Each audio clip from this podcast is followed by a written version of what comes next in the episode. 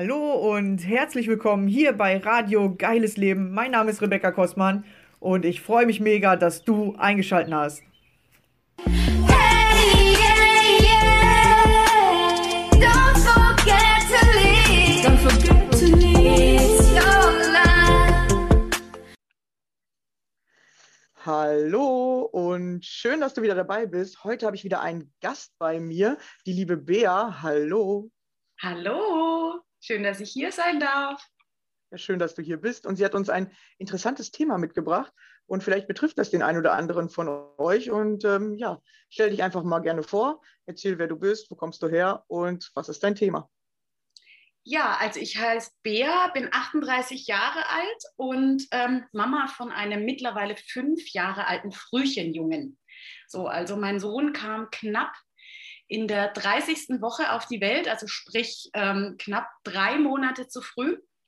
Und das ist letztendlich auch die Geschichte, die ich ähm, ja, euch erzählen möchte. Und ähm, ich bin tatsächlich auch Mentorin für Frühchenmamas, weil ich einfach mein, mit meiner Geschichte äh, Mut machen will, ähm, inspirieren will, dass es tatsächlich für alle einfach gehen kann, ähm, Mama zu sein.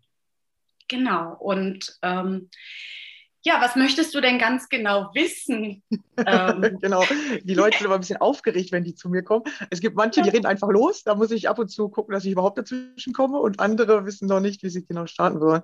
Ähm, ja, wie ist das, wenn man ein Frühchen bekommt? Oder wahrscheinlich war das ja dann auch irgendwie ein komisches Gefühl am Anfang oder so, ich sage jetzt mal, viel mehr Angst, dass der gar nicht mhm. überleben kann, ne? Ja, definitiv. Also es war, es war tatsächlich ein ganz urplötzlich, also es es, in der Schwangerschaft, wenn man jetzt hinterher das weiß, äh, hat sich das schon so ein bisschen an, also gab schon ein paar Anzeichen, musste aber nicht ähm, unbedingt eine Frühgeburt heißen. Und ähm, letztendlich war es dann so, dass ich an einem Wochenende unglaubliche Schwindel, Kopfschmerzen und ähm, ja, mir ging es einfach nicht gut und bin dann zur Frauenärztin und sie meinte dann schon so, ja, mh, hm, Sie müssen da mal gucken, ähm, es könnte eine, eine, Schwangerschaftsvergiftung sein, da müssen Sie auf jeden Fall mal gucken. Ich habe für Sie morgen einen Termin im Krankenhaus ausgemacht und tatsächlich habe ich nicht bis morgens warten können, sondern ähm, bin dann abends ins Krankenhaus, weil ich einfach mit dem, mit dem Gefühl ins Bett gegangen bin, ähm, also entweder, wenn ich jetzt einschlafe, stirbt entweder mein Kind oder ich. Also mit diesem Gefühl okay. äh, lag ich im Bett.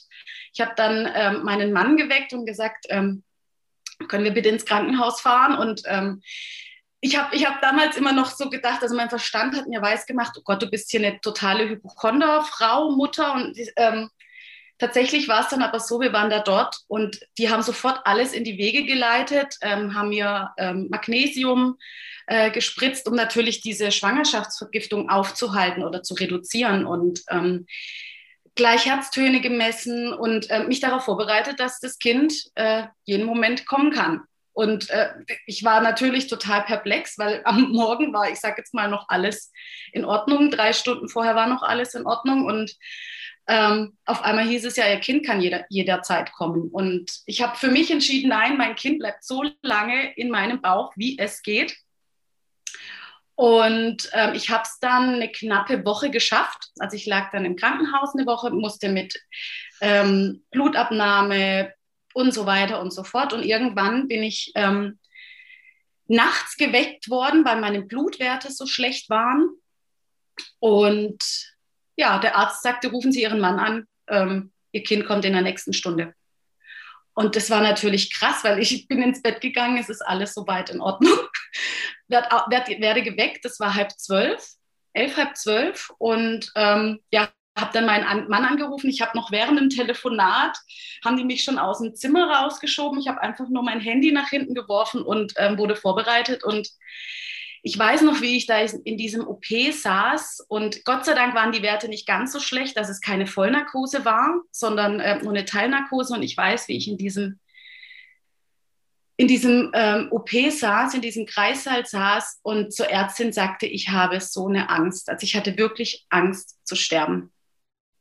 Es war absolut krass. Und ähm, die Ärztin war Gott sei Dank so bei mir und sagte, ja, das ist absolut in Ordnung. Und ich möchte jetzt auch nicht ganz so krass auf diese Geburt eingehen, denn es ist eine ganz, ganz krasse Erfahrung. Ähm, also zum einen ist es eine ganz krasse Erfahrung, wie das so funktioniert bei so einem Kaiserschnitt. Ähm, und auf der anderen Seite ist es natürlich eine ganz, ganz krasse Erfahrung, sein Kind schreien zu hören, wo ich so unglaublich dankbar für war. Und auf der anderen Seite natürlich das Kind, also ich, ich lag tatsächlich so aufgebahrt mit ähm, festgebunden sozusagen auf dem, auf dem OP-Tisch und konnte mein Kind ja gar nicht in, in den Arm nehmen. Und es war aber wundervoll, weil die Ärzte so, so toll und mein, mein Sohn Moritz, so wie wir ihn äh, genannt haben, ähm, dann doch mich begrüßen durfte mit Backe an Backe. Und ähm, später auch noch ganz kurz mein Mann durfte ihn noch in den Arm halten. Und ähm, dann ging er natürlich schon auf die, auf die ähm, Frühchenstation, auf, auf die Kinderintensiv. Und ähm, ja, also das war einfach eine unfassbare, plötzliche, ähm, ja, ein plötzlicher Einschnitt im Leben sozusagen. Und ähm, also dieses Trauma, allein dieser Geburt, dieses Aufwachens oder aufgeweckt werdens, ey, du kriegst jetzt in der nächsten Stunde dein Kind.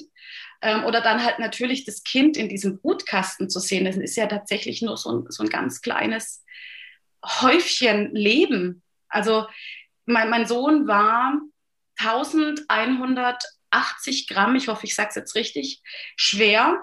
Und durch den Stress der Geburt nehmen die Kinder ja nochmals ab und er hat dann 1050 Gramm gewogen. Also das ist eine Milchtüte schwer. Und dementsprechend auch fast so groß war er nur. Und das macht schon sehr viel mit, mit einer Frau so und natürlich auch mit ähm, dem Papa. Ja. Es ist voll krass, ja. Also was man alles schaffen kann ja eigentlich, wozu der Mensch äh, fähig ist, ne? Ja. Äh, genau, ja, ist eine wahnsinnig krasse Geschichte, finde ich. Äh, macht auch so ein bisschen Gänsehaut, wenn man die anhört, weil man denkt so, boah, was, wie, äh, was so Menschen können oder was auch passieren kann, ja, tatsächlich. Aber du hast es ja sozusagen überlebt und auch geschafft. Danach ist man irgendwie, bist du stolz oder denkst du, boah, das war das Krasseste, das soll nie wieder passieren, weil ich ja Menschen mit Ängsten habe und die halten ja meistens an diesen Geschichten fest und dann kommen sie nicht mehr richtig ins Leben. Wie ja. hast du das gemacht? Weil du sagst ja auch, boah, ich hatte wirklich eine kurze Zeit Angst zu sterben. Mhm. Ähm, wie, wie bist du darüber weggekommen oder hattest du danach ähm, Hilfe sozusagen von Therapeuten oder wie hast du das gemacht? Also ich habe ich hab ganz viel mit meiner Schwester gesprochen, ähm, weil halt einfach, ich wusste, ich kann mit meinem Mann darüber nicht so richtig sprechen, weil er selber sein, sein Thema damit hatte. Und mein Mann, ähm, also wir sind getrennt mittlerweile, ähm, und es war aber halt damals so, dass ähm, er so sein Päckchen getragen hat, aber immer noch meins mittragen wollte. So. Und ich habe einfach gemerkt, das funktioniert nicht. Und ich habe dann ähm, ganz, ganz viel mit meiner Schwester gesprochen und aber ich war halt so oft wie möglich natürlich bei meinem Kind. Also ich habe dann zwei Monate lang, so lange wie mein Kind im Krankenhaus war, im Krankenhaus gewohnt. Gott sei Dank, das ist auch, also das ist auch nicht üblich, dass das geht in der Regel. Also ähm, normalerweise muss man dann wieder raus und ähm, jetzt gerade zu, zur Corona-Zeit ist es ja auch noch mal anders. Und ich habe ganz, ganz viel ähm, aufgeschrieben, wenn ich die Zeit hatte. Also ich habe einfach ganz viel geschrieben, meine Ängste aufgeschrieben, meine Sorgen aufgeschrieben, weil es ist ja tatsächlich so, die sind ja immer da die, sind, die werden oft dann halt einfach runtergedrückt, weil man funktionieren muss. Also es ist ganz klar, man muss funktionieren. Ähm, und ich habe aber halt für mich entschieden, ich möchte so wenig Ängste wie möglich und so wenig ähm, schlechte, in Anführungszeichen, schlechte Gefühle mitnehmen zu dem, ja, zu meinem Sohn. Und so wollte ich die loswerden, indem dass ich aufgeschrieben habe. Und das habe ich ganz gut geschafft, die erste Zeit, bis halt natürlich mein Sohn dann bei mir im Zimmer lag. So. Und da war es zum Beispiel so, da habe ich, ich glaube, fünf Tage mein Zimmer nicht verlassen, weil ich, also, mein, also so, so ein Frühchen ist ja total, ähm, ja, voll, voller, voller Kabel. So, also es, es wird, das wird alles gemessen, es wird ähm, also ganz viele Kabel sind da, ganz viele Monitore und wenn natürlich das Kind aufhört zu atmen, dann geht der Alarm los oder sonst irgendwie was. Und also das ist wirklich, das ist krass, weil auf dieser Frühchenstation ist immer irgendwo ein Alarm und man denkt halt grundsätzlich, oh Gott, das ist mein Kind. So, Gott, ist es schon wieder? Nein, okay. So, und ähm, als dann mein Sohn bei mir im, im Zimmer lag, ähm, durfte er, hatte er immer noch diesen Monitor und ich wusste, ähm, auf dieser Station sind drei Schwestern oder zwei Schwestern, je nachdem, je nach Tageszeit, die auf mein Kind aufpassen. Und bis, andere, also bis die kommen, bis die Ja. kommen, wird mein Kind tot sein. Also ich meine, klar, die haben eine ganze Station zu versorgen. In der Frühchenstation hat eine Schwester zwei Kinder. So. Also, und da war mir klar, ähm, ich kann hier das Zimmer nicht verlassen. Ich muss hier alles safe machen. Und es ist natürlich aus der Angst heraus entstanden. Ja, und natürlich aus dem Ding, ich muss hier alles halten können. Ich muss hier alles kontrollieren können. Und es ist ja oft das Ding, was daraus entsteht. Ähm, die Angst, die man hat, versucht man zu kontrollieren, alles sicher zu machen. Ich bin eine Hypochondermutter gewesen am Anfang, äh, eine Helikoptermutter gewesen. Das war unglaublich. Und wie gesagt, ich habe fünf Tage lang nicht mein Zimmer verlassen. Ich habe, ähm, ich war so schnell auf Toilette wie noch nie. Also ich, ich konnte nicht mal groß ins Badezimmer. Ich habe immer gehört, ähm, atmet er noch? Atmet er noch? Und also das, das ist so eine echte Paranoia gewesen, fast schon, bis ich dann irgendwann tatsächlich äh, ein Stück weit zusammengebrochen bin. Und ähm, mein Mann, der das ja damals nicht wusste, dass ich da fünf Tage lang das Zimmer nicht verlassen habe, gesagt habe, so, du gehst jetzt mal raus. Und das war gut so. Und ähm, ich saß dann halt und habe irgendwo geweint. Also es war gar, es ist halt auch ganz, ganz wichtig, diese Gefühle rauszulassen, die Traurigkeit, die Ungerechtigkeit, ähm, die Schuldgefühle, die, die trägt man ja am meisten, würde ich jetzt sagen, für mich am meisten noch mit. Ähm, bin ich schuld, dass habe ich was falsch gemacht in der Schwangerschaft? Habe ich was falsch gemacht, ähm, dass es jetzt so ist, wie es ist? Und ähm, da ist es definitiv wichtig, mit jemandem darüber zu sprechen.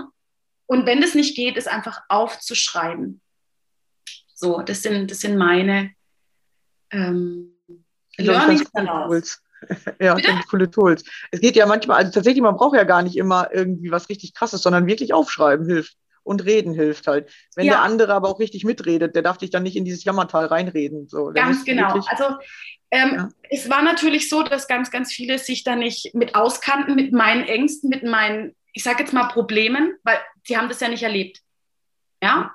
Oder die haben nicht die Angst gespürt, die man halt ein- einfach in diesem Moment hat. Und ähm, ich weiß noch, dass mein Sohn ähm, eine Zeit lang ganz, ganz schlecht gegessen hat, abgenommen hat und die Ärzte sagten, er muss essen, er muss essen, sonst, ich meine, klar, er war halt einfach nicht viel.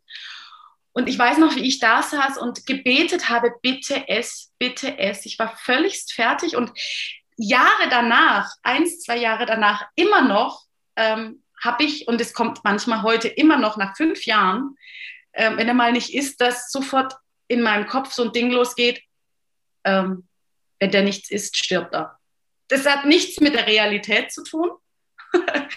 und ich weiß das mittlerweile auch, aber es ist ganz, ganz wichtig, dass man sich mit, dass man sich tatsächlich mit Menschen unterhält, die vielleicht das schon mal gemacht haben oder zumindest sich damit, also ich sage jetzt mal, ausgebildet haben, weil halt einfach, sonst bekommt man ja nur dieses Jahr, das ist ganz schlimm und ja. Also man braucht Tools an die Hand, man braucht Menschen an die Hand, die das erlebt haben, die wissen, was ist wichtig, damit man das Ganze überwinden kann. Verstehst du, was Ja. ich meine? Ja, ich verstehe, ja, genau, ja. Ja, weil äh, in dem Moment kann man ja tatsächlich nichts machen, außer bei sich bleiben und, äh, und dann tatsächlich einfach mal Angst haben oder einfach sagen, ja, es ist jetzt gerade wirklich eine bedrohliche Mhm. Situation. Aber danach muss man es halt aufarbeiten, sonst bleiben die Gefühle in der, im Körper und dann hast du jahrelang Probleme. Ganz genau. Also ich, Ja. ähm, ich bin, ich habe damals ein, ein, ein Coaching gemacht und ich bin heilfroh darüber. Weil sonst, also ich, ich, ich glaube, ich wäre, ähm, ich wäre gestorben oder ich hätte einen, einen Burnout gehabt oder irgendwas. Weil ich tatsächlich ähm, drei Jahre lang versucht habe, meinem Sohn alles safe zu machen. Und irgendwann bin ich halt, so wie jetzt damals ähm, im Krankenhaus zusammengebrochen, so wäre ich halt, also so bin ich ein Stück weit da zusammengebrochen und es war für mich der Punkt zu sagen, okay, ich brauche Hilfe, ich brauche in Anführungszeichen professionelle Hilfe, einfach um mich mit dem Schmerz, mit der Angst, mit dieser, ja, mit diesem Kontrollierenden auseinanderzusetzen. Weil ich, ich halte dadurch ja meinen Sohn auch klein, wenn ich ihm alles sicher mache. Das, das entspricht ja nicht der Realität des Lebens. Also, ja, ja, für dich war ja auch nicht alles sicher, sondern Nein, man ja diese natürlich nicht. Unsicherheit, um ins Vertrauen zu kommen, genau. Ja. Genau, genau. Also das ist ja das, der Gegenpunkt. Also die, die Sicherheit und äh, ist, ist das eine und das andere ist halt ähm, ja kein Vertrauen zu haben und Angst zu haben, aber man möchte ja das Vertrauen und man möchte ja die Leichtigkeit haben. So. Ja. Ja, und ähm, wie ist es heute? Also ihm scheint es ja gut zu gehen, hast du ja eben kurz noch einmal erwähnt. Also wie ist es heute? Heute ist er ganz normal entwickelt oder merkt man erst Ja, ein bisschen er ist noch ein bisschen verzögert. Ähm, die Ärzte sagen, das kann bis zu acht Jahren dauern. Aber also er ist im normalen Kindergarten, was mir ganz, ganz wichtig ist. Und es war gut so. Also er war eine Zeit lang sprachverzögert. Mittlerweile ist das nicht mehr der Fall. es ist so witzig, weil ich weiß noch, wie ich damals gesagt habe, oh, ich möchte, dass du jetzt endlich sprichst. Ich möchte, dass du jetzt endlich sprichst. Und als ich dann nat- natürlich losgelassen habe und gesagt habe, okay, es ist so, wie es ist, dann hat sich das komplett äh, verändert. Und jetzt ist es halt so, dass ich manchmal denke, puh, jetzt hast du mir aber das Ohr blutig geredet. Auf eine liebevolle Art und Weise. Aber das sind so Dinge, ähm, ja, es ist einfach Wahnsinn. Ich bin so dankbar einfach dafür, was, was einfach gehen kann und wie, wie oft es an uns hängt, an uns Mamas hängt. Ähm, ja, also was, was mit den Kindern werden kann. Also in Anführungszeichen. Je nachdem, wo man halt seinen Fokus hinlegt, lege ich den Fokus auf die, auf die Unsicherheit, auf die Angst, auf, Mhm. auf ähm, ja, dann wird halt natürlich das genährt und möchte ich das nicht haben, muss ich natürlich meinen Fokus verändern. So. Ja, das ist ein guter Tipp, ja, weil, wie gesagt, ich coache ja viele Menschen mit Ängsten und es hören ja auch viele Menschen mit Ängsten den, äh, den Podcast. Ja, und es sind, glaube ich, äh, richtig gute Tipps, die du gibst. Dass, du hast ja wahrscheinlich nie an Panikattacken direkt ge gelitten, aber äh, das so funktioniert halt jede Angst. Und Ängste kommen halt in den unterschiedlichsten Situationen. Manche haben Angst, wenn sie zu Hause sind, oder du wirst ja wahrscheinlich auch die erste Woche, wo du ihn mit nach Hause genommen hast, wahrscheinlich wieder nochmal andere Ängste gehabt haben, als äh, in der Woche äh, im Krankenhaus in der ersten, weil es sich verschiebt oder weil es sich verändert. Ja. Und dann mit diesen ganzen unterschiedlichen Sachen umzugehen, äh, finde ich, hast du richtig gut gemeistert, ja. Danke. Weil heute äh, siehst du richtig lebensfroh aus und äh, du bist da nicht dran, sag ich mal, zerbrochen, sondern hast den Weg da rausgefunden. Ja, also ich hätte es auch leichter haben können, definitiv, jetzt so hinterher betrachtet. Ähm, ja, deswegen, also ich, ich appelliere immer an die Leute, ähm, guckt, dass ihr es schon frühzeitig macht, also dass ihr euch schon frühzeitig damit auseinandersetzt. Nicht, dass man erst in Anführungszeichen zusammenbrechen muss und tausende Panikattacken haben muss, ähm, um, da, um tatsächlich was zu verändern. So. Ja, ja, darum geht's ja im Leben, ja, äh, dass man, dass man sich kennenlernt, weil da bist du bestimmt richtig zu dir gekommen, ne? Also hast Ja. viele Sachen vielleicht auch aus der Vergangenheit gefunden oder gemerkt, oh, da war ich schon unsicher. Und äh, das Leben gibt mir jetzt hier eine richtige Hauruck-Aufgabe, damit ich endlich in dieses Vertrauen komme und in die Sicherheit. Ja, auf jeden Fall. Und ähm, also täglich tatsächlich. Also es ist, es ist ja noch nicht abgeschlossen und es wird nie abgeschlossen sein, weil ich ja immer noch ähm, ja, äh, lebe. Aber also ich, ich habe am Anfang natürlich schon daran gezweifelt und habe gedacht, boah, was schickt mir da mein das Leben für eine, für eine, ähm, eine Prüfung? Aber jetzt im Nachhinein ähm, ist es tatsächlich ein Geschenk, weil durch das, dass ich das erleben durfte, kann ich natürlich anderen Mamas ähm, ja jetzt als Mentorin dienen, als Inspiration dienen, um dass sie das auch ähm, schaffen können. So. Ich, äh, ich glaube, vielleicht haben sogar nicht nur Frühchenmamas diese Ängste, da sind es vielleicht noch ein bisschen krasser, weil ja natürlich dein Kind äh, nicht so eine hohe, äh, oder da ist eine Chance da, dass es äh, stirbt oder schneller stirbt oder eher stirbt, ich weiß nicht, wie man es nennt. Ähm, Mhm. Und genau, dass da noch die Ängste noch höher sind. Aber ich glaube, jede Mutter, äh, die bei der Geburt oder nach der Geburt hat irgendwelche Ängste oder denkt sich, boah, was ist, wenn ich das jetzt so nicht schaffe? Oder äh, da kommt ja dann so ein Gefühl so, oha, jetzt muss ich da mich wirklich drum kümmern oder sowas kommt bestimmt, ne? Ja. Ja. weil ich habe ja keine Kinder, aber ich kann mir das nur so vorstellen, weil ich weiß von vielen, dass wenn sie ein Kind bekommen haben, ähm, danach plötzlich Ängste angefangen haben, weil, weil du dann auf einmal dachtest, äh, ich schaff's nicht oder ich bin doch nicht bereit oder ich kann es nicht, aber jetzt ist es da, jetzt musst du dich kümmern, ja. Ja. Also es kommt ja auch ganz viel ähm, aus der Vergangenheit zum Tages, also zum, zum Vorschein, also aus der eigenen Vergangenheit, aus der eigenen Kindheit teilweise. Und ähm, das ist halt, das finde ich halt krass, wie sehr ähm, Kinder doch einem den Spiegel vorsetzen. Und wie gesagt, das macht mein Sohn fast täglich. Also ich darf mich tatsächlich ein Stück weit jeden Tag mich mit mir auseinandersetzen, was ja in Ordnung ist. Das ist ja mein Leben. So.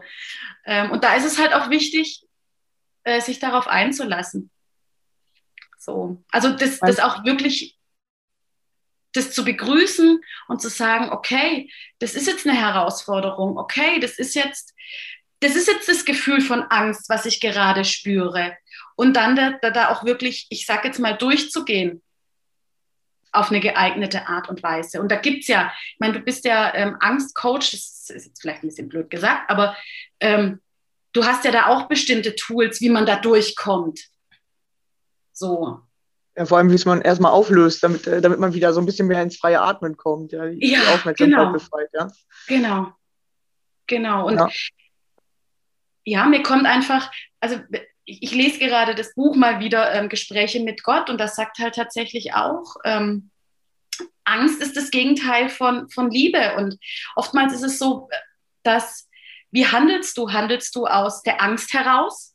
Oder handelst du aus der Liebe heraus? Und wir Menschen handeln halt einfach ganz, ganz oft aus der Angst heraus.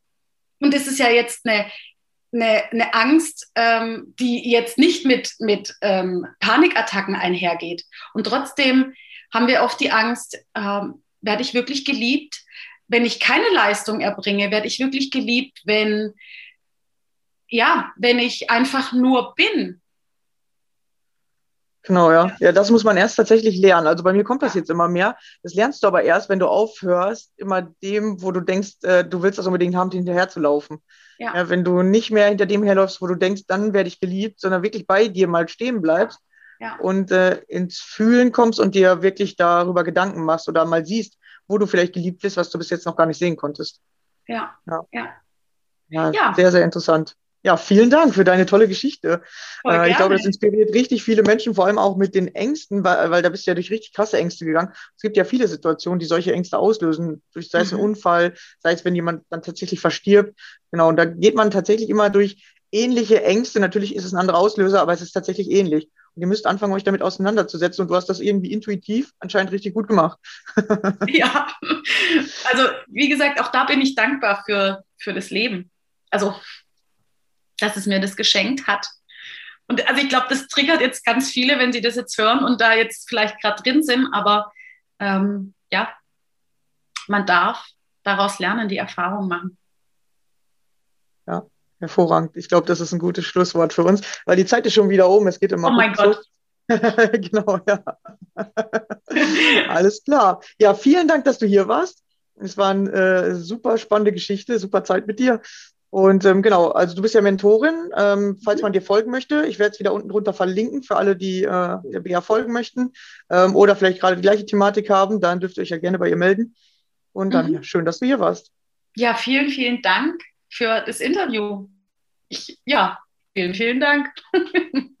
Sehr gerne. Dann danke fürs Zuhören. Habt noch einen schönen Tag. Bis dann. Ciao. Hey,